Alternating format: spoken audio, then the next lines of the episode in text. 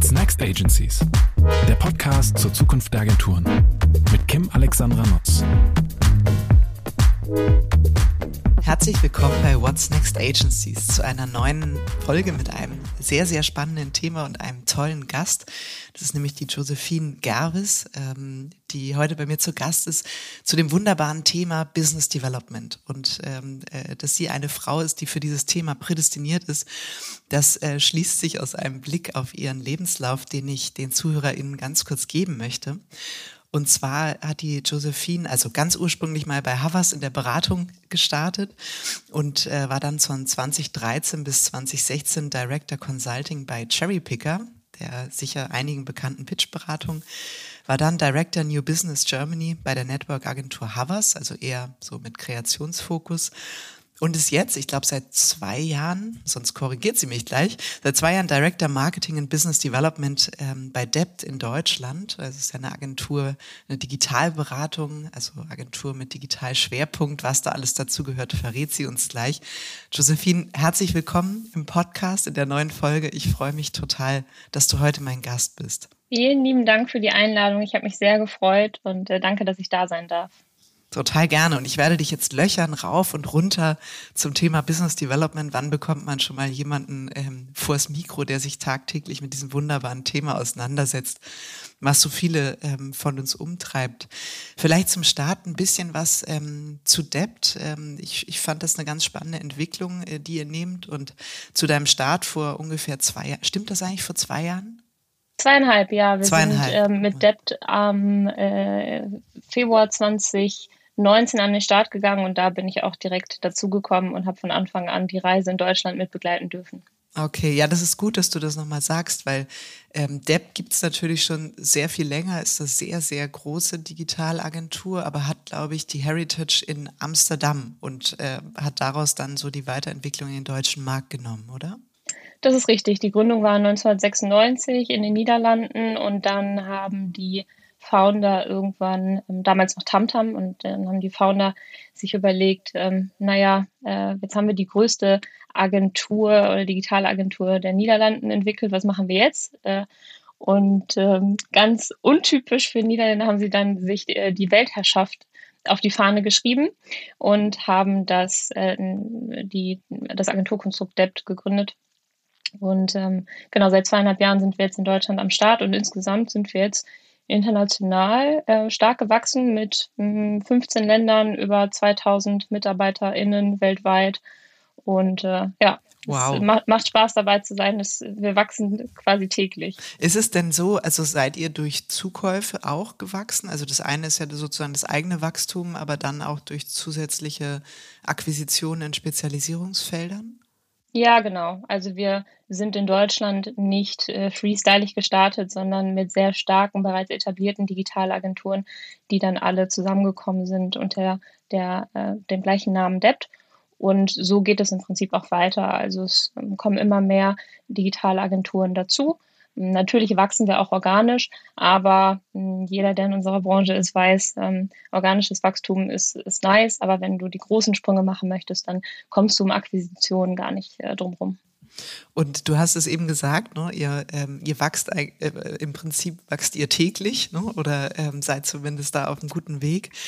So kam ich nämlich auch drauf. Ne? In der W&V stand dann vor zweieinhalb Jahren, dass ihr zu einer der weltweit führenden Digitalberatungen werden wollt. Und ähm, ja, das sind wirklich ehrgeizige Ziele, aber du hast es gerade selber gesagt, äh, nicht weniger als die Weltherrschaft. Ähm, äh, wie weit seid ihr, seid ihr äh, eurem Ziel schon ein Stückchen näher gekommen, so in den letzten zweieinhalb Jahren? Wie würdest du es beurteilen?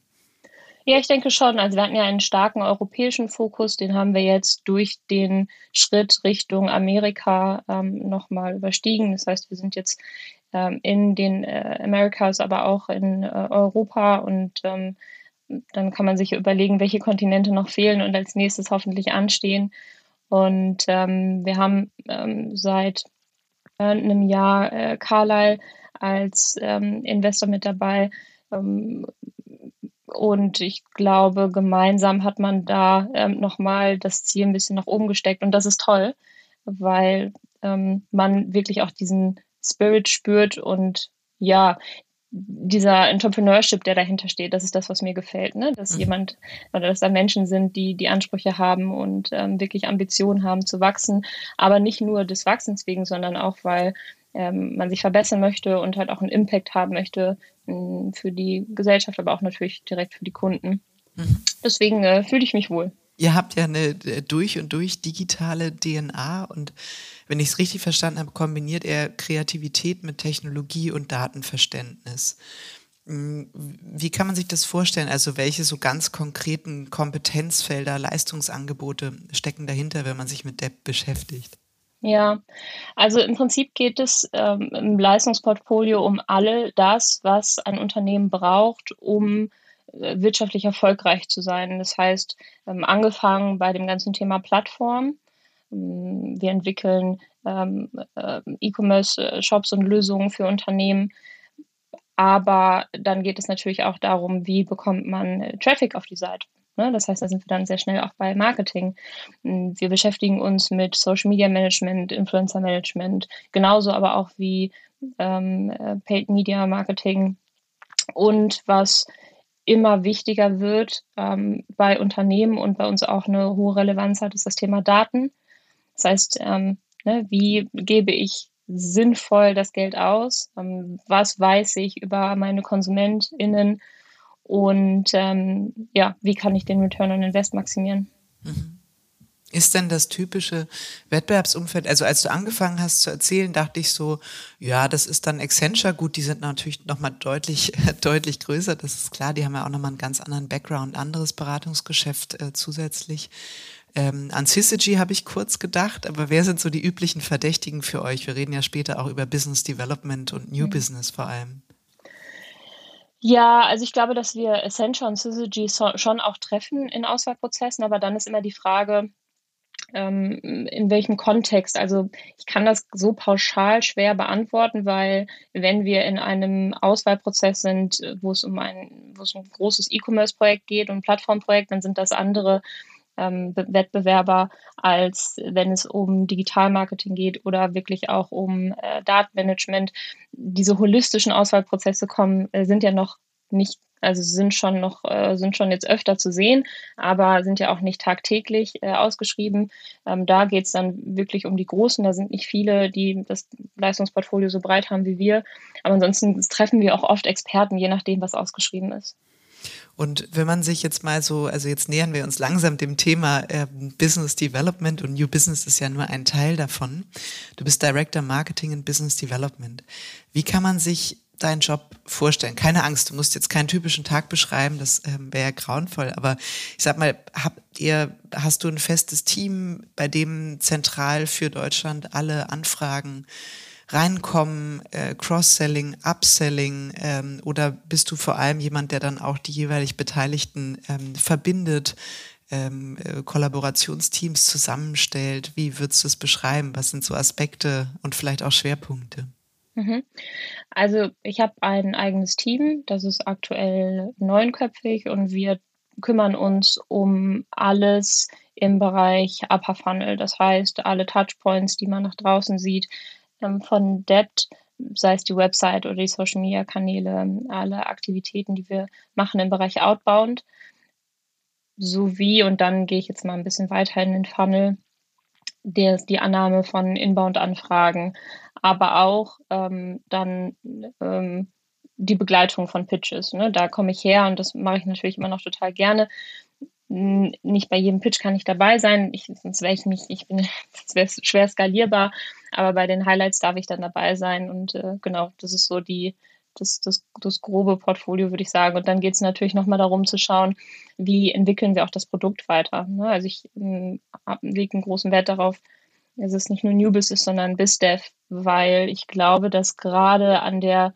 Schnittstelle zu KundInnen hm, und gerade im Bereich Neugeschäft man einfach ein super starkes Gefühl entwickeln kann, wo, hm, wofür, was der Markt gerade braucht und was die äh, Unternehmen so umtreibt und daraus natürlich immer wieder abzuleiten, ist unser Leistungsportfolio up to date, was müssen wir installieren, was muss man nochmal klarer formulieren, wie können wir Services noch schlauer kombinieren, international etc. Ähm, das, ist, das ist spannend und damit beschäftige ich mich gerne. Ja, auf diese Facetten würde ich nachher gerne auch nochmal ähm, zu sprechen kommen. Also einerseits New Business, aber auch BizDev, so mit Blick auf Produktentwicklung.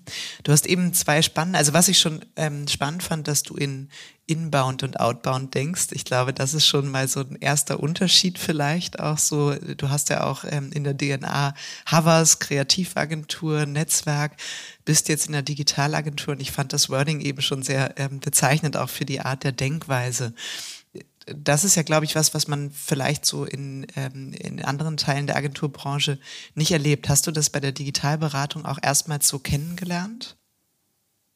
Also geht ihr richtig mit Aktionen raus und, und ähm, hakt dann nach und ähm, habt selber, ich weiß nicht, Salesforce oder ähnliche Tools, die euch dabei unterstützen? Ja, also wir arbeiten in der Tat mit Salesforce ähm, mhm. und äh, kann ich auch äh, kann ich auch guten Gewissens empfehlen. Das ist ein schlaues CM, glaube ich. Ähm, und ja, also ich glaube, dass die, die Art und Weise, wie ich arbeite und mein Verständnis für den Unterschied zwischen Inbound und Outbound, den hm, hatte ich schon immer und den habe ich auch so bei Havas gelebt. Ich glaube aber, dass die konsequente Übersetzung in Maßnahmen bei einer Digitalagentur wie DEP nochmal was anderes bedeutet, dadurch, dass wir auch einfach so ein starkes Verständnis für digitale Kanäle haben, dadurch, dass wir Digitalmarketing verstehen, SEO verstehen, SEA verstehen, ist natürlich da nochmal, gibt es ganz andere Möglichkeiten, in den Outreach zu gehen, sich zu überlegen, wer sind denn dann im Funnel meine, meine B2B-Zielgruppe und wie erreiche ich die, was haben die für Needs etc. Also ich versuche immer, die Exzellenz, die wir an den Tag legen, wenn wir eine Kampagne für einen Kunden machen, zu übertragen auf das, wie wir Marketing und äh, Sales für Depp machen. Und ich glaube, diese Logik, ähm, das, das funktioniert sehr gut. Mhm. Magst du mal ein, also muss kein super aktuelles sein, aber ein, ein Beispiel nennen, damit man sich das besser vorstellen kann vom Vorgehen, wie so eine, ähm, ich sag mal, letztliche Akquisemaßnahme funktionieren kann? Ja, also, was zum Beispiel funktioniert, ist, dass ich mein eigenes, mein eigenen LinkedIn-Profil, mein eigenes LinkedIn-Profil nutze, um äh, in Outreach zu gehen, aber natürlich auf eine persönliche und hoffentlich sympathische Art und Weise, weil ich natürlich äh, kein Fake-Sales-Profil bin, sondern wirklich auch eine eigene Person bin, nicht gesperrt werden möchte und natürlich auch in der Tonalität alles so haben möchte, dass es zu mir passt. Aber es ist schon so, dass wir durch solche Maßnahmen zum Beispiel mit Unternehmen in Kontakt kommen, die dann sagen, ja, lass uns doch mal sprechen, das ist spannend. Und dann mhm. habe ich vielleicht einen ersten Call mit denen oder mein Team. Und ähm, dann findet man Gemeinsamkeiten und spricht über Herausforderungen des Unternehmens und gegebenenfalls äh, ergeben sich dann ja so mhm. äh, Schnittstellen und Möglichkeiten zur Zusammenarbeit. Das ist zum Beispiel etwas, was wir wahrscheinlich nie gemacht hätten, wenn nicht auch Experten und Expertinnen intern ähm, mit so, so, ein großes Verständnis für Plattformen hätten und äh, uns berat hätten beraten können äh, darin, wie man das schlau umsetzt. Mhm. Ich finde es spannend, dass du LinkedIn sagst. Ne? Wir, wir sind beide optisch einmal kurz zusammengezuckt, weil, äh, glaube ich, jeder die GIFs kennt, die gerade so rumgehen, wenn wieder einer angeschrieben wird und mhm. sagt, irgendwie willst du nicht unbedingt, keine Ahnung, wolltest du nicht schon immer mal ein Ernährungscoaching machen? Und man denkt, wieso sehe ich so, also ne? sieht man das?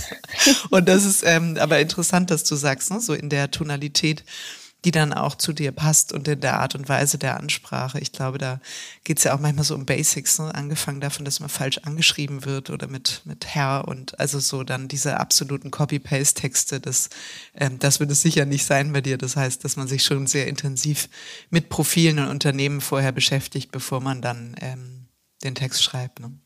Ja, genau. Ich glaube, es gibt einen ähm, sehr, sehr schmalen Grad zwischen Automatisierung und Personalisierung. Ne? Also mhm. natürlich macht es Sinn, viel zu automatisieren und so wenig wie möglich mh, mm, noch händisch machen zu müssen. Nichtsdestotrotz geht, glaube ich, kein Weg drumherum, sich dann nochmal inhaltlich mit den Profilen und den Menschen auseinanderzusetzen und nochmal sehr selektiv zu schauen, passt die Person zu, zu mir, habe ich ein gemeinsames Thema, wie sieht, wie könnte so ein First Call aussehen, was steckt hinter dem Unternehmen etc. pp. Und jetzt äh, nur damit es jetzt nicht falsch verstanden wird, also ich mache das jetzt nicht tagtäglich fünf Stunden ähm, und ich bin total dankbar, dass äh, das Team mich dabei unterstützt. Aber ich glaube, dass solche Dinge auch einfach helfen, im One-to-One Kontakt aufzubauen. Ne? Also es ist natürlich genau das Gegenteil von Masse, aber Äh, ich meine, das ist genau das, was wir auch unseren KundInnen empfehlen. Ne? Ähm, schau genau, wer steckt dahinter und versuch schlaue Inhalte und Themen zu finden, um die Person für dich zu begeistern. Und mm, ich betreue auch B2B-Unternehmen und denen sage ich genau das Gleiche. Ne? Du, ihr sprecht trotzdem mit Menschen. Und mhm. Menschen möchten genauso gewonnen, also möchten immer gleich gewonnen werden. Ähm, nur weil sie vielleicht in einem Business-Kontext angesprochen werden, heißt es noch lange nicht, dass sie Maschinen sind. Und das versuche ich äh, auf mein B2B-Marketing zu übertragen. Macht ihr auch so digitale Akquise-Marketing-Kampagnen? Also wo du dann sagst, genauso wie wir es auch unseren Kunden empfehlen, dann macht schon eine Kampagne, sammelt die Leads ein, nutzt die Daten. Ähm, funktioniert das bei euch auch? Ja, ich muss sagen, ähm, also die Antwort ist Jein. Mhm. Weil auch das, was ich äh, zuerst beschrieben habe mit LinkedIn, ist nicht nur im Standalone machbar, sondern wir haben schon eine hoffentlich schlaue Aneinanderreihung von Maßnahmen, weil genauso funktioniert ja auch ein Funnel. Nochmal, wir würden unseren Kunden ja nicht sagen, mach eine Aktion und dann bekommst du äh, tausend äh, äh, tausend neue Follower, sondern man muss ja ähm, in einer gewissen Funnel-Logik überlegen, was sind die unterschiedlichen Steps, die man durchschreiten muss oder durch die man den, äh, den Konsumenten führen möchte.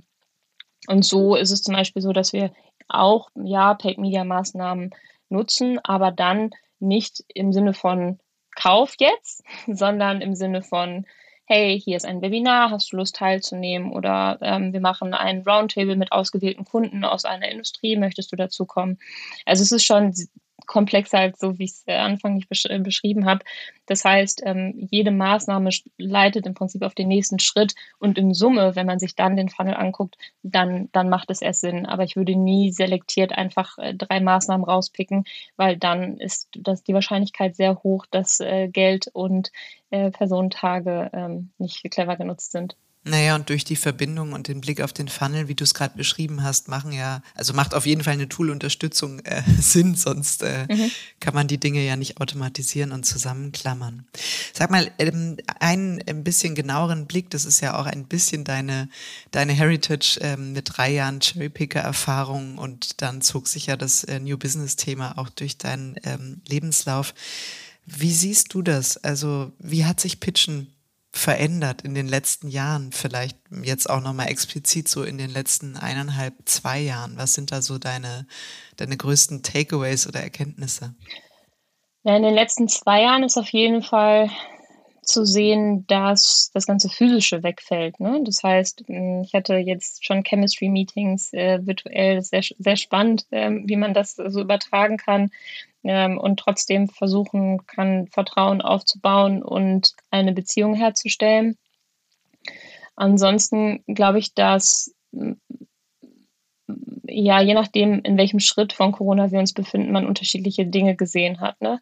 Ähm, am Anfang gab es so ein bisschen äh, Hysterie und man hat versucht, an allem teilzunehmen und überall reinzukommen. Und äh, Unternehmen auf der anderen Seite haben erstmal äh, alles gelassen und nicht mehr ausgeschrieben, was nicht ausgeschrieben werden musste.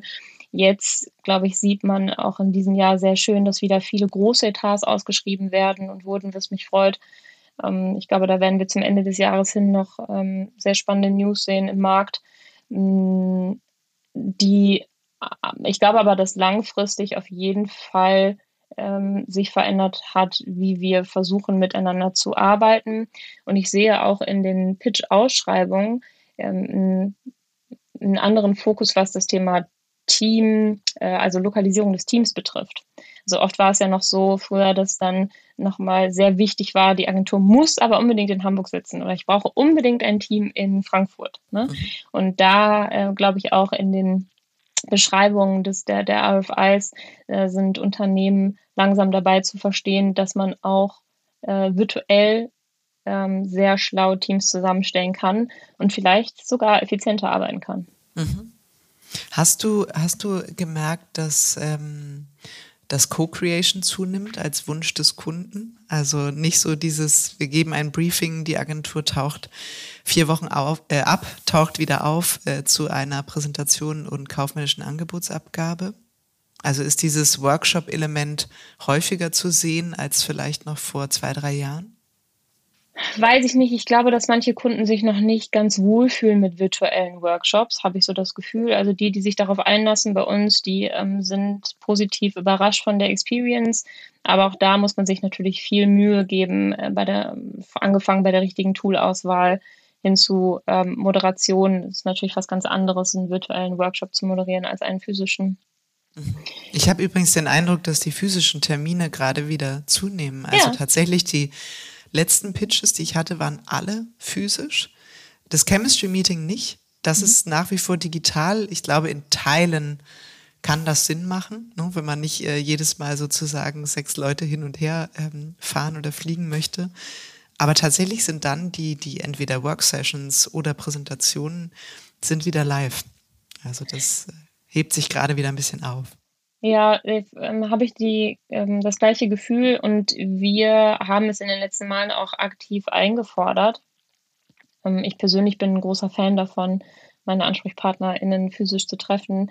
Ich finde es wichtig, dass man schauen kann, passt das irgendwie, ne? Macht das Spaß? Und dann kommen auch so Kommentare wie, ey, ich wusste gar nicht, dass du so groß bist oder ich habe gar nicht, ne? Oder solche Sachen. Ja, das stimmt. Das ist ja ganz stimmt. lustig, was dann so kommt, wenn man sich auf einmal trifft. Und ähm, ganz darauf verzichten ähm, ist natürlich total schwierig. Deswegen hoffe ich, dass man einfach sich zukünftig die Flexibilität nimmt, zu schauen, was macht an welchem Punkt wirklich Sinn mhm. und wo ähm, wollen wir vielleicht zugunsten von Effizienz, aber auch Umweltfreundlichkeit etc. auf virtuelle Maßnahmen umschalten. Wie sehr hat dir denn die Cherrypicker-Erfahrung geholfen, ähm, äh, die andere Seite noch besser zu verstehen oder auch, ähm, ich sag mal, Entscheidungsmechanismen, Erfolgsfaktoren? Also kannst du, ich sag jetzt mal, Life-Hacks mit uns teilen zum Thema ähm, How to New Business? ja, das wäre schön. Ich habe schon überlegt, ob ich irgendwann mal ein Buch schreibe dazu, aber es ist jetzt wahrscheinlich auch äh, äh, zu lange her. Du, mal, du könntest ja auch für deinen Funnel sozusagen ein, äh, ein White Paper schreiben und Leads generieren. Das wäre auch gut. Ja, das stimmt. Also hm, ich, ich, ja, ich möchte die Zeit bei Cherrypicker nicht missen. Es war unfassbar toll, solche ähm, Einblicke zu bekommen ähm, zu Unternehmen. Ne? Man äh, sieht das dann, man sitzt neben dem Kunden und dann äh, präsentiert die Agentur und der Kunde sagt, danke, das war toll und die Agentur verlässt den Raum und dann geht es eigentlich erst los. Ne?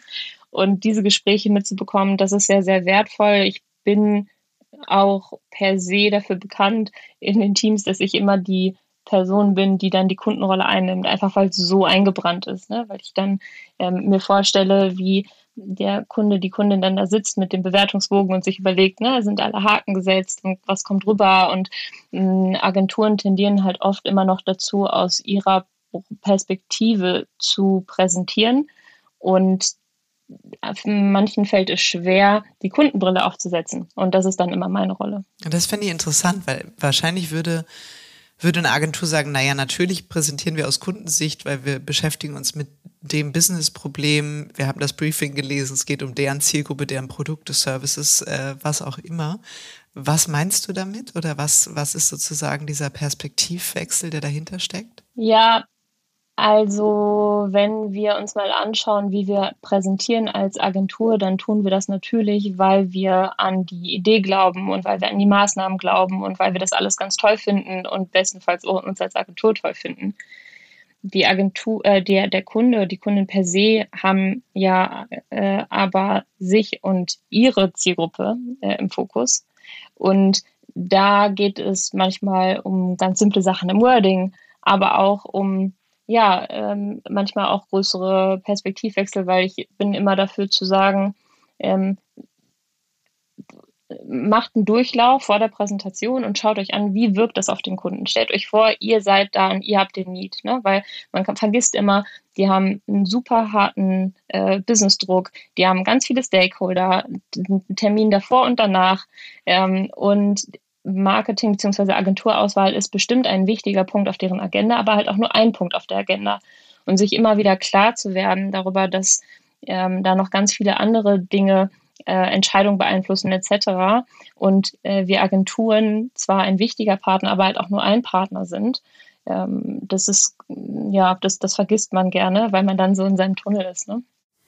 Wie wichtig ist denn aus deiner Erfahrung die Individualisierung im Pitch? Also dieses ganze Thema Credential, ne, da hat man, glaube ich, das mittlerweile weiß es jeder irgendwie klar, die muss super individuell, super auf den Kunden ausgerichtet sein. Ähm, verhältst, also würdest du das bestätigen oder gibt es da auch eine spannende Erkenntnis, die du teilen magst? Und wie ist es äh, deiner Erfahrung nach bei Meetings und Pitch-Präsentationen? Also Spulen wir mal 20 Jahre vor. Ja, da wurden Pitches richtig inszeniert, ne, mit allem Brimborium, Glanz und Gloria. Und äh, da hat man sich dann vor Ort noch irgendein cooles Setup überlegt, was den Kunden dann total beeindruckt hat und er gesagt hat, wow, das ist wirklich eine Agentur hier, das ist ja total irre. Ist es noch angesagt oder wäre es vielleicht sogar mal wieder gut, es auszuprobieren? Wollen die Kunden überrascht und vielleicht doch ein bisschen verführt werden? Also Verführung halte ich nach wie vor für sehr wichtig. Mm, ich gehe mal auf deinen letzten Punkt ein. Also äh, man nennt es ja auch so gerne Pitch Theater, was du beschrieben hast. Ne? Und ich glaube, dass das einfach in den letzten Jahren extrem untergegangen ist, schon vor Corona-Zeiten. Und sich immer mal wieder zu überlegen, was umfasst meine Präsentation außerhalb der 50, 500 Slides, die ich mitnehme. Ne? Äh, und sich zu überlegen, was ist die coolste Experience, die ich bieten kann, von wir betreten den Raum bis hin zu wir verlassen den Raum und äh, machen Shake Hands. Das, ähm, das geht immer so ein bisschen unter, weil man dann bis zur letzten Minute noch an den Präsentationen schraubt und versucht noch das letzte Asset einzubauen. Mm, ich glaube, dass ein Pitch bereits auch vor dem Beginn der Präsentation zumindest zu Teilen gewinn, gewonnen werden kann. Ne? Mhm. Um auf den ersten Punkt einzugehen, Personalisierung, da habe ich so ein bisschen meine Meinung geändert in den letzten Jahren. Ich war ein großer Vertreter von, es muss so personalisiert wie möglich sein und lasst uns die Farben des Kunden aufgreifen und irgendwie dafür sorgen, dass es so aussieht wie ihre Präsentation und man irgendwie auf das Wording eingeht etc. Davon bin ich weg, weil ich glaube, dass wenn man eine Agentur ist, die klar für etwas steht, die weiß, was sie tun und warum sie es so tun, wie sie es tun und eine spannende Story zu erzählen hat, dann soll man die erzählen und bestenfalls so authentisch wie möglich und mit den eigenen Worten. Von daher ja, ich glaube, in, im Sinne der Aufgabe, klar, muss man sich dann auf die Kundenneeds einlassen, aber in der Erzählung, ähm, wenn man ist, ähm, wenn man die richtige Agentur ist, kann man, glaube ich, bold auftreten und muss da nicht viel personalisieren. Mhm. Aber es gibt ja doch immer so den persönlichen Schliff, also angefangen von der Frage, wie stelle ich das Team vor? Gibt es ein Motivationsfilm ähm, gibt irgendwie, also äh, keine Ahnung, wenn der, der Kunde hat äh, Malerbedarf, ne, macht man dann äh, die Charts so, dass irgendwo Farbklecks ist. Also jetzt ist es ein bisschen mhm. banal, ne? Aber schon so, dass der das Gefühl, ah Mensch, die haben schon so, darüber kann man ja auch eine gewisse Motivation und Leidenschaft ähm, unter Beweis stellen, dass man sagt, so ganz bisschen haben wir uns ein bisschen, äh, stärker auf euch noch eingestellt. Ja, ich weiß, was du meinst, aber ich finde es ähm, ich finde es immer Champions League, wenn man es schafft, inhaltlich auf einen Nenner zu kommen und bezogen auf, jetzt gerade, ich bin jetzt bei RFI, wo noch kein klares Pitch-Briefing ist, eher bezogen auf Werte versucht zu zeigen, dass man beisammen ist. Ne? Dass man zeigt, wir haben den gleichen Spirit, wir haben den gleichen Anspruch an unsere Arbeit, wir haben ein gleiches Verständnis für, weiß ich nicht, Daten, Kreativität, was auch immer. Mhm. dann halte ich das für einen größeren Mehrwert als die äh, jetzt von dir beschriebenen Farbkleckse zum ja. Beispiel, ne? Weil ja, das absolut. ist immer so. Das ist ja nur Dekoration, ne? Das ja, genau. fliegt dann relativ schnell auf und gerade wenn das fünf Agenturen hintereinander machen, dann denkt man auch, naja, gut, sehr kreativ, aber der Inhalt ist leider, ja. ist leider daneben, ne? Oder da haben sie sich dann viel ausgetobt irgendwie beim Design der Folien, aber weniger bei den konkreten Inhalten bin ich total bei dir. Pitch Theater finde ich einen schönen Begriff. Hast du aus hm, deiner, deiner Zeit, die du das jetzt schon machst, vielleicht auch auf Pitch-Beraterseite, ähm, so ein Pitch-Theater oder eine wirklich gute Inszenierung erlebt? Musst jetzt nicht Kunde, Agentur sagen, aber wo du sagst, das war zum Beispiel was, weil ich finde, auch da ist der Grad ganz schmal zwischen super cheesy ähm, und dann eben so, dass es einen bleibenden Eindruck oder eine gute Experience, Pitch-Experience auch hinterlässt. Hast du irgendwas, was dir so spontan in den Kopf kommt aus der Zeit? Ja, ich saß mal in einem Pitch und da ging es um wirklich äh, Verkauf, Retail und die Agentur hat die, den gesamten Raum umgebaut in einen Store. Aber äh, so eindrucksvoll, ähm, dass es wirklich ähm, äh, ja, den Kunden und die Kundin umgehauen hat. Und das, das war toll und es war nicht nur eindrucksvoll, sondern auch funktional, weil dann ähm, man auch Dinge ausprobieren konnte. Ne? Dann gab es auch wirklich die Möglichkeiten, mal zu schauen. Da lagen dann Touchpads und dann konnte man halt schauen, wie man sich die Produkte nochmal angucken kann, drehen kann, etc. Also ich würde es jetzt nicht immer nur zur Show machen, sondern auch immer überlegen, ähm, was, was, was kann man da auch funktional noch mit reinbringen. Aber wie gesagt, zu schauen, was können wir noch machen über die Präsentation hinaus, äh, finde ich, finde ich stark. Wie geht ihr, lass mal einen Schritt weitergehen in dem, in deinem Aufgabenbereich. Ne? Das war jetzt New Business und du hast ja eingangs auch gesagt, ähm, naja, New Business ist es ja nicht nur, sondern es ist BizDev und darauf legst du berechtigterweise Wert. Hm, wie geht ihr denn beim Thema Cross- und Upselling vor? Ne? Weil es wird ja immer gesagt, naja, eigentlich ist der Ausbau eines zufriedenen Bestandskunden sehr viel einfacher und auch wirtschaftlicher als jetzt wirklich mühsames New Business. Ähm, also zumindest sozusagen, wenn man den Kunden vorher noch nicht hat. Wie, wie ist da eure Vorgehensweise? Also wie verschaffst du dir in einem, einer doch sehr großen Agentur einen Überblick, ähm, piekst die jeweiligen Kundenleads an? Gibt es da, ich sag mal, routinierte Austauschformate ähm, oder hat jeder das Mindset, dass er wie ein Trüffelschwein unterwegs ist und ähm, proaktiv auf dich zukommt, weil das ist ja bestimmt liebevoll gemeint ein Sack Flöhe, den man dann da auch zu hüten hat. Ja, also das Schöne im Bereich äh, Cross-Sale ist, dass wir in der Tat es geschafft haben, in den letzten Jahren einen Spirit bei den äh, Leuten zu wecken, dass sie wirklich Bock darauf haben, ihre Kunden weiter auszubauen und sich untereinander auszutauschen. Dafür gibt es auch die entsprechenden Formate, aber als Digitalagentur sind wir halt auch alle sehr gut miteinander vernetzt. Ne? Also wir arbeiten dann ähm, äh, alle mit Tools, die es uns ermöglichen, sehr schnell Kontakt zueinander aufzunehmen. Ich glaube, dass die ähm, natürlich, wenn wir jetzt nochmal auf große Accounts gucken, also ich kann ja nochmal dank Salesforce sehr genau sehen, ähm, ähm, was sind die äh, großen Etats und ähm, wo gibt es jetzt zum Beispiel neue Opportunities etc. Ähm, da kann man natürlich proaktiv auf die Leute zugehen, aber wir haben auch Regelformate dafür. Einmal im äh, also und das auch in einer, in einer Matrixstruktur, ne? dass wir äh, wöchentlich äh, natürlich Etats durchgehen, aber auch im Bereich äh, oder auch in den Product Lines äh, Themen durchgehen und ähm, das auch standortübergreifend. Und äh, ich glaube, das führt dazu, dass wir genau den Austausch haben, den wir dann brauchen, um die Kunden immer wieder zu inspirieren und zu schauen, wo können wir noch einen größeren Mehrwert bieten. Mhm. Mal angenommen, da kommt so eine Meldung rein, egal ob über Salesforce oder ähm, äh, eine Art des ungeplanten Austauschs. Überlegt ihr euch dann schon konkret, okay, was können wir dem ähm, mal zeigen? Oder ist das sozusagen auch so eine Art Trendworkshop? Oder ähm, machen wir hier proaktiv äh, ungefragt was? Also wie ist dann die weitere Vorgehensweise? Also ungefragt, proaktiv wirklich schon zu arbeiten, machen wir sehr selten, würde ich behaupten per se muss man aber, glaube ich, schauen, um welches, äh, um, über welchen Service man spricht. Also ein, jetzt mal als Beispiel, ein SEO-Audit zu machen, geht natürlich proaktiv schneller, als jetzt ähm, stark in die Daten einzusteigen und äh, da eine Analyse zu machen, weil man wahrscheinlich gar nicht gar keinen Zugriff auf die Tools hat des Kunden. Ne?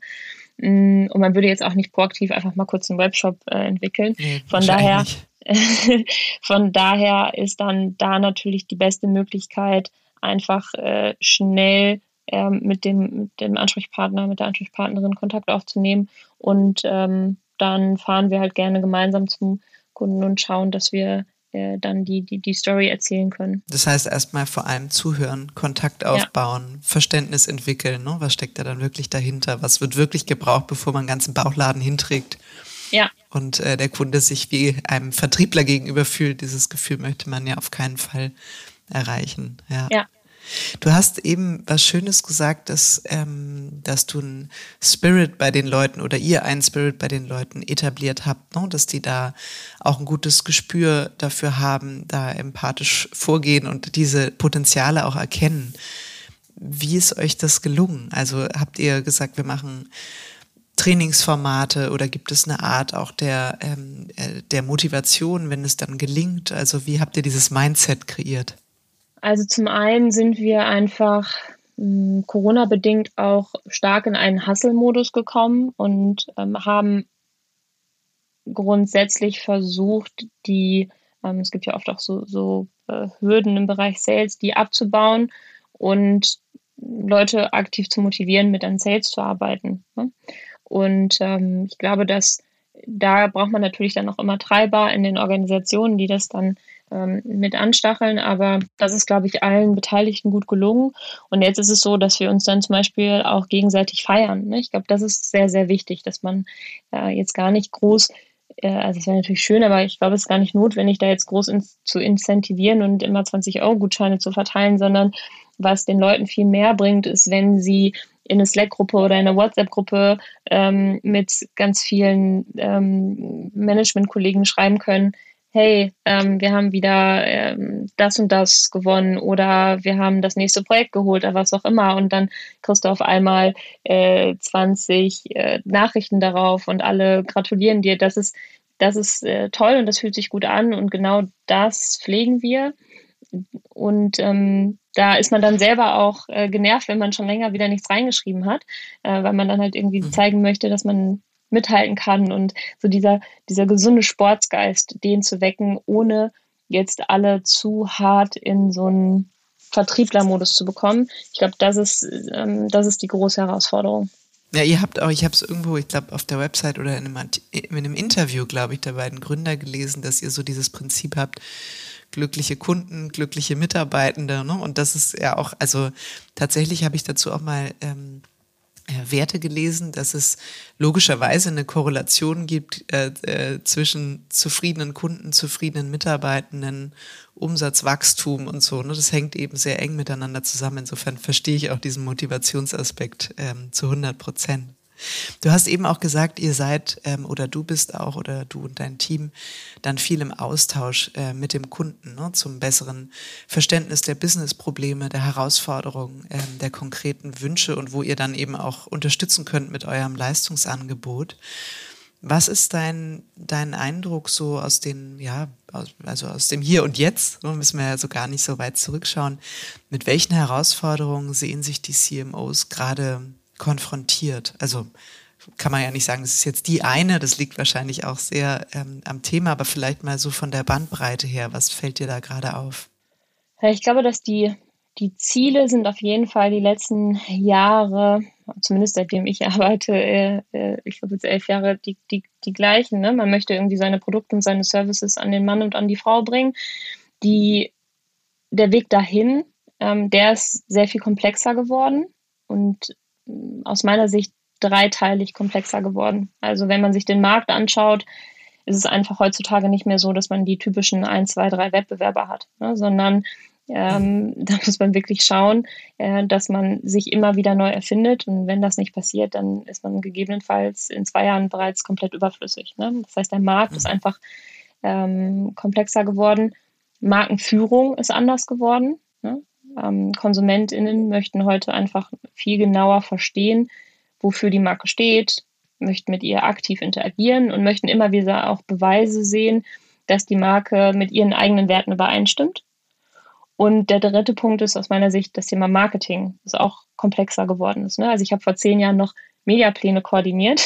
Also muss ich ganz ehrlich sagen, ist heute sehr viel ähm, äh, schwieriger. Ne? Einfach weil das Angebot ein ganz anderes ist und ähm, man ähm, natürlich mehr Möglichkeiten hat, aber auch äh, dementsprechend mehr Möglichkeiten, die Kohle zu verbrennen. Von daher ähm, ist das natürlich eine super hohe Komplexität, in der sich da ähm, KundInnen befinden und dann da auch immer noch die jeweils die richtige Agentur auszuwählen, das ist natürlich äh, eine Herausforderung.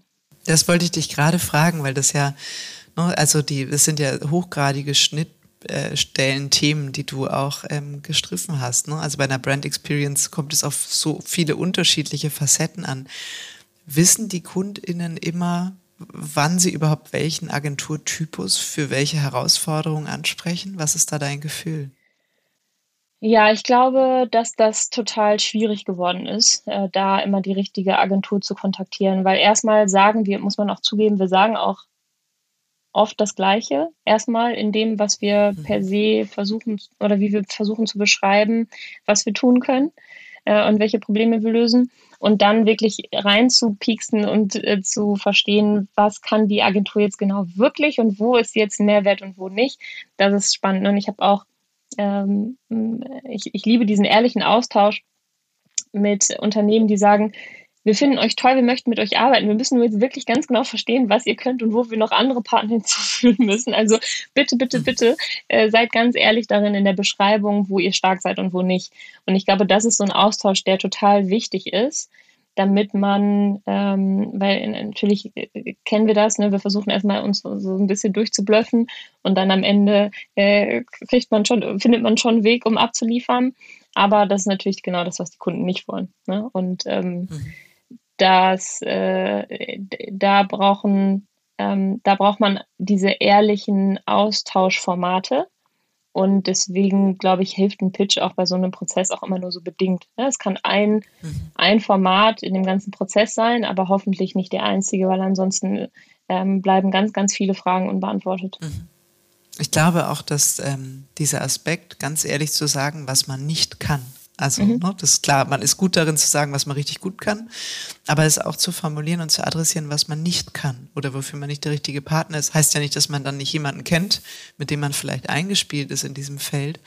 Ähm, aber ich glaube, das ist ein ganz, ganz wichtiger Vertrauensaspekt. Und so häufig hört man ja, Mensch, Prinzip Augenhöhe und irgendwie hat sich diese Vertrauensbeziehung verändert. Und mein Eindruck ist auch, dass das ähm, KundInnen eher imponiert, wenn man das tut. Also das bringt einem jetzt erstmal nichts, zumindest kurzfristig nicht, aber ich glaube mittel- und langfristig natürlich in der Qualität der Kundenbeziehung auf jeden Fall.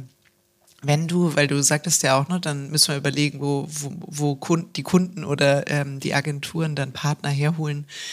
Wie häufig kommt es vor, dass ihr in fest definierten Kollaborationsmodellen zusammenarbeitet oder es vielleicht sogar als solches schon direkt gepitcht wird, wie das beispielsweise ja auch bei so Konstrukten wie The Game ähm, der Fall ist? Ja, also ich, ähm, prozentual schwierig zu sagen, aber ja, es kommt vor, dass es sehr klar definiert ist, dass es, das wird die Aufgabe, das wird die Aufgabe kannst du das, kannst du es nicht, äh, bitte beweisen. Aber es gibt auch Prozesse, ähm, Gott sei Dank, und aus meinem, nach meinem Gefühl immer mehr Prozesse, wo ähm, einfach klar beschrieben wird, das ist die Business Challenge. Ne? Ähm, da äh, stehen wir, das, ist die, das sind die Herausforderungen, da wollen wir hin. Erklär uns bitte, liebe Agentur, was ist euer Mehrwert und wie könnt ihr uns helfen auf dem Weg?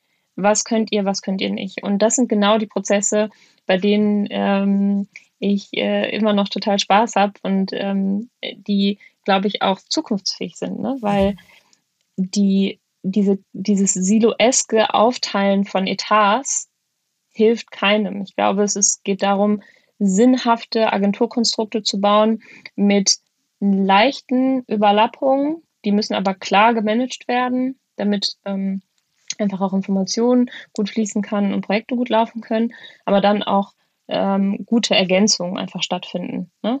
Und immer zugunsten des Ergebnisses und nicht zugunsten der, äh, ich habe jetzt noch ein Projekt von der anderen Agentur übernommen.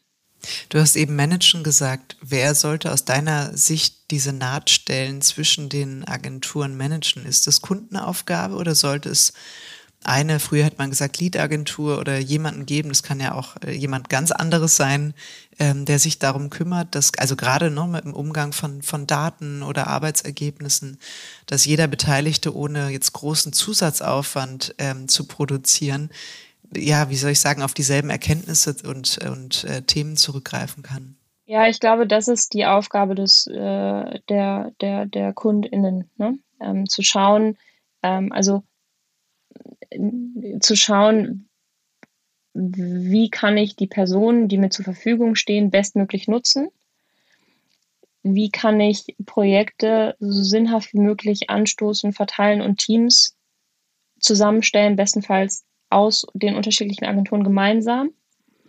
Und wie kann ich klare Regeln setzen, damit diese Agenturen vernünftig arbeiten können und ich sie gar nicht ähm, anfeuere, dieses Siloeske oder auch gegeneinander zu treiben, sondern ganz im Gegenteil, wie kann ich incentivieren, dass Zusammenarbeit passiert. Das ist aus meiner Sicht die klare Aufgabe ähm, des Unternehmens und dann weniger das aktive Mitarbeiten unbedingt in den Projekten, sondern eher das, ich sorge dafür, dass das Scene-Setting passiert ähm, und äh, bin, bin, bin der, äh, der, ja, der, der, der Product Owner. Ne? Josephine, Product, für das Stichwort bin ich dir dankbar, ähm, weil wir ja vorhin auch ganz kurz das Thema Produktentwicklung gestriffen haben, ne, was dir ja auch in deiner Rolle äh, ein sehr, sehr wichtiges Feld ist. Wie geht ihr davor? Also wahrscheinlich ist es so, ein Kunde äußert was oder es fällt immer häufiger ähm, eine gewisse Problemstellung, ne? also eine, eine Business-Herausforderung. Dann schnappt ihr das auf, äh, setzt euch zusammen. Wie entstehen bei euch neue Produkte? Baut ihr das dann auch so modular auf, dass ihr es in die Organisation geben könnt und jedem erklärt, was ist das Produkt, wie sieht das Pricing dahinter aus, wie, wie kann man äh, das Projekt-Setup dafür betreiben? Wie kann ich mir das vorstellen? Also selten passiert das in der Theorie irgendwie in so einem wissenschaftlichen Kämmerlein, ne? sondern oft ist es an der Schnittstelle zu ähm, zum Beispiel Tech- oder Plattformunternehmen, mit denen wir ähm, sehr intensiv arbeiten, wo wir sehen, ähm, da kommt jetzt bald ein neues Feature oder man überlegt sich ähm, gemeinsam, äh, was sind was sind eigentlich Herausforderungen für eine gewisse Branche äh, etc. Um, und dann und auch da, glaube ich, ist Neugeschäft einfach eine tolle, tolle Spielwiese, weil Neugeschäft ermöglicht der Agentur, neue Dinge auszuprobieren. Ne? Weil auf Bestandsgeschäft, ähm, das kennen wir alle, da möchten wir eher äh, auf Sicherheit spielen. Ja, da möchten wir ausbauen, aber bitte ganz, ganz vorsichtig. Der Kunde muss glücklich bleiben. Man möchte den Etat nicht verlieren. Und genau bei so Neugeschäftsprojekten kann man einfach ganz toll neue Dinge ausprobieren, schauen, wie kommt es an, ähm, und natürlich auch in ein Investment gehen, weil es tut man sowieso. Warum dann nicht auch mal Dinge anders machen? Das heißt, ähm, ich glaube, dass gerade bei, bei, bei Pitches und Auswahlprozessen wir immer wieder schauen, was sind die Innovationen, die wir gerne selber treiben möchten und wo wir auch das Gefühl haben, dass der Kunde gerade sehr empfänglich dafür ist. Was sind die ähm, ja, Wachstumsfelder, die du bei euch so siehst? Also wo hast du das Gefühl, Mensch, das ist ein Thema, das läuft jetzt einfach verdammt gut? Das, das wird immer häufiger angefragt und das entwickelt sich toll, das Feld. Naja, also ähm, was also ich, ich muss sagen, im Bereich E-Commerce äh, sieht man einfach jetzt auch nochmal getrieben durch Corona, dass das Thema äh, eigener Shop einfach ein großes, großes Thema ist. Ne? Für die, die einen hatten, die müssen einfach schauen, ist er immer noch genauso äh, zukunftsfähig, wie ich, wie ich mal gedacht habe. Und die, die keinen hatten, sind gegebenenfalls schon ein bisschen spät dran. Äh, also das läuft natürlich total gut. Aber auch da ist dann die Frage, wie finden die Menschen diesen Job? Ne? Und wie komme ich dann an die entsprechenden Personen? Das heißt auch immer wieder ähm, Traffic und Campaigning und Marketing, aber mit sehr, sehr, sehr konsequenten Zielgruppenverständnis. Ne? Ist auch noch die Frage, ob man von Zielgruppen sprechen möchte, aber auf jeden Fall ist ja die Frage, wie, wie, wie kommt der, der, der User dann da, da, dahin? Und deswegen glaube ich, dass das Thema Daten einfach sehr ähm, interessant ist für Unternehmen und das merken wir auch halt auch intern, dass ähm, das immer sehr gut ankommt, sobald wir das mit anbieten. Durch die E-Commerce-Plattform, ähm, die du genannt hast und jetzt auch den, den weiteren Boom, sage ich mal, aus ähm, Corona, wird ja das ähm, immer transparenter, ne? was, die, was die Wirkung der einzelnen Marketingaktivitäten ist. Das ist ja auch positiv, weil es geht uns ja nicht nur darum, irgendwas zu machen, weil wir es selbst schön finden oder weil wir glauben, es könnte der Marke helfen, sondern weil es ja wirklich auch echt einen Business-Impact hat. Und ähm, das finde ich nochmal ein wichtiges Stichwort. Mein Eindruck ist, dass wir viel, viel mehr ähm, und wahrscheinlich künftig noch mehr als jetzt dazu aufgefordert sind, den Business Impact ähm, der Projekte, den wir uns annehmen, auch nachzuweisen. Wird es, wird es schon stark ähm, eingefordert bei den Kunden, die ihr habt? Also das immer direkt mitzudenken, wie können wir das auch als Kunde dann wieder nach intern verkaufen, dass wir hier einen guten Job machen, dass sich das Invest gelohnt hat. Wie stark ist das integraler Bestandteil bei euch? Ja, ich, ich glaube, das werden jetzt viele Kreativagenturen äh, ungern hören, aber meine persönliche Erfahrung ist, dass die äh, Digitalagenturen da einfach einen Schritt weiter sind, weil wir es gewohnt sind, ähm, mit einem Businessproblem konfrontiert zu werden und unklare Briefings zu haben und einfach nur die Challenge bekommen und eine Lösung finden müssen. Ne? Und du meinst, die Kreativagenturen sollen nicht so jammern wegen der Briefing-Qualität? sollen lieber glücklich sein, dass es unklar formuliert ist. Naja, ich finde ja, äh, ist ganz, manchmal ganz spannend, nicht so klare Briefings zu bekommen, weil das dann natürlich Potenziale freisetzt, ne? zu, dann wirklich frei zu überlegen, was, was möchte man eigentlich tun und nicht immer nach Zahlen machen muss. Aber ähm, ja, also zurückkommen zu deinem Punkt. Ich glaube, dass die äh, dass Digitalagenturen es häufiger gewohnt sind, einfach auf Basis von einem Businessproblem ähm, zu agieren. Und man muss auch sagen, dass sowas wie rückgängige Offline-Verkäufe, Zugang zu jungen Zielgruppe, keine ausreichende Datengrundlage, um die Zielgruppe zu erreichen, tralala, sind halt alles digitale Themen. Deswegen sind Digitalagenturen es halt äh, gewohnt, mit diesen Themen umzugehen. Und ähm, ich finde es auch spannend, ähm, dass ich jetzt seit zweieinhalb Jahren auch sehr, sehr viel stärker mich damit auseinandersetze, äh, wirklich auch bei Kennzahlen und KPIs zu sprechen. Ne? Also der Return on Invest für Maßnahmen wird einfach viel transparenter gemacht und da sind, glaube ich, Digitalagenturen es gewohnter, das auch automatisch zu tun. Ähm, und da müssen wir, glaube ich, grundsätzlich als Agenturbranche hin, ne? dass wir Erfolge klar messbar machen und ähm, deswegen meine AnsprechpartnerInnen zum Beispiel sind auch ganz oft nicht nur ähm, Head of Marketing, sondern Head of Marketing und E-Commerce oder Director CX. Ne? Das heißt, Unternehmen ziehen bereits Sales und Marketing zusammen und setzen die Experience ihrer Kunden in den Mittelpunkt. Und das halte ich total, äh, das halte ich für sehr, sehr fortschrittlich. Mhm. Und da sieht man auch, dass man Market, also dass, dass man auch als Marketingagentur das Thema Sales und äh, Sales Impact und Return on Invest ähm, nicht vergessen darf. Du hast eben gesagt, ähm, als Digitalagentur ist man ja ähm, stärker daran gewohnt, ähm, auch äh, sozusagen KPI-driven unterwegs zu sein. Und im digitalen Umfeld sind ja Bewertungen auch gang und gäbe. Wie machst du das bei euch intern oder wie geht ihr damit um? Also habt ihr regelmäßige Kundenfeedback-Prozesse, ne, wo ihr sagt, wir lernen draus, weil nichts ist ja schmerzhafter, als in mühsam gewonnenen Kunden dann irgendwie in dem nächsten Intervall auch wieder zu verlieren. Ja, genau. Wir haben regelmäßige ähm, Umfragen an die Unternehmen, für die wir arbeiten und mit denen wir arbeiten, aber auch für alle Depster. Das ist genauso wichtig. Und ähm, das sind dann auch Zahlen, an die sich ähm, Management-Teams äh, messen müssen. Ach so, an alle App-Depps, da heißt, ihr mhm. fragt, mhm Kunde XY, der bekommt äh, einen Fragebogen und das Team, was für den Kunden arbeitet, ähm, bewertet sozusagen auch. Das heißt, ihr habt ein beidseitiges Feedback, was dem Kunden dann auch zur Verfügung gestellt wird oder was für euch intern interessant ist, um zu wissen, keine Ahnung, ist das ein Kunde, den man vielleicht dann irgendwann wieder gehen lässt, weil wirtschaftlich passt es nicht, Profil auch nicht und die Leute sind auch noch verdammt unglücklich auf dem Kunden? Genau, das ist möglich und dann gibt es nochmal rein auf Debt bezogene Umfragen, wo wir schauen, inwiefern sind unsere Agenturwerte Werte noch in line mit dem, wofür die ähm, Depster angetreten sind und ähm, fühlen sie sich wohl. Ähm, da sind auch ähm, Facetten wie Diversity und Inclusion mit drin etc., um zu schauen, fühlen sich die Leute wohl und haben sie das Gefühl, ähm, dass wir, dass sie weiterhin in einer fortschrittlichen Agentur arbeiten. Und das sind dann auch Zahlen, die ähm, genau so wichtig sind und wofür man genauso auf den Deckel bekommt, wenn die Zahlen nicht stimmen.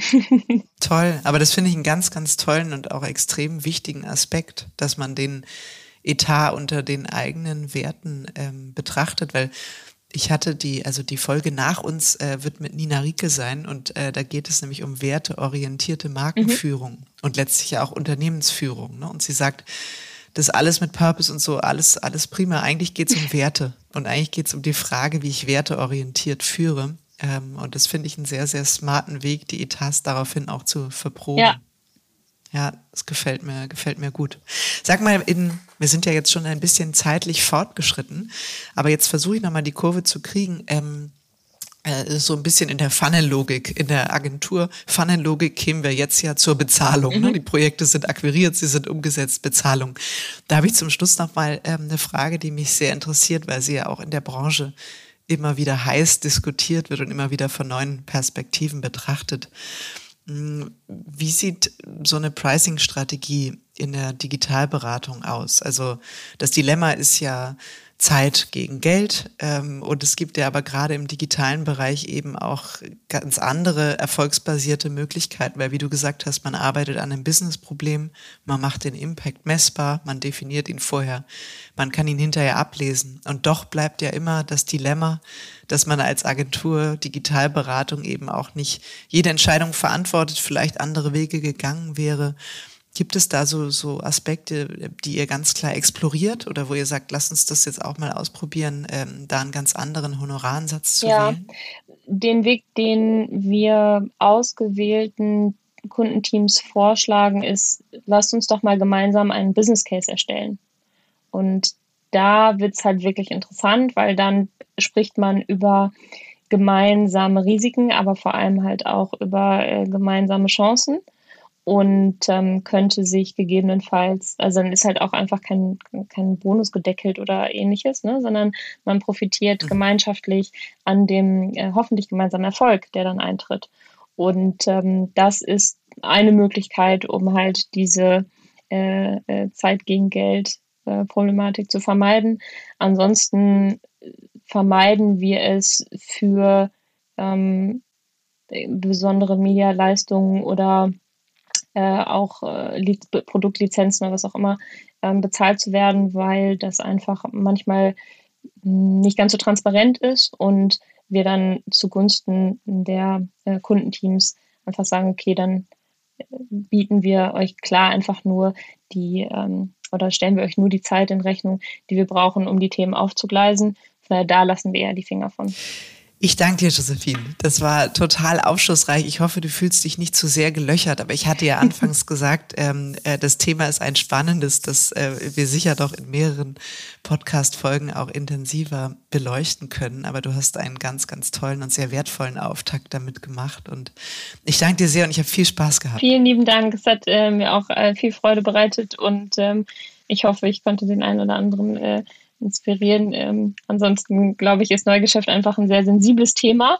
Äh, und jeder äh, hat da so seine eigene Devise. Deswegen kann ich mir vorstellen, dass auch viele äh, sich denken, das mache ich definitiv ganz anders. Das ist auch völlig legitim. Ich glaube, da muss jede Agentur einfach seinen eigenen Ansatz finden ähm, und sich am Ende äh, authentisch verkaufen können dann.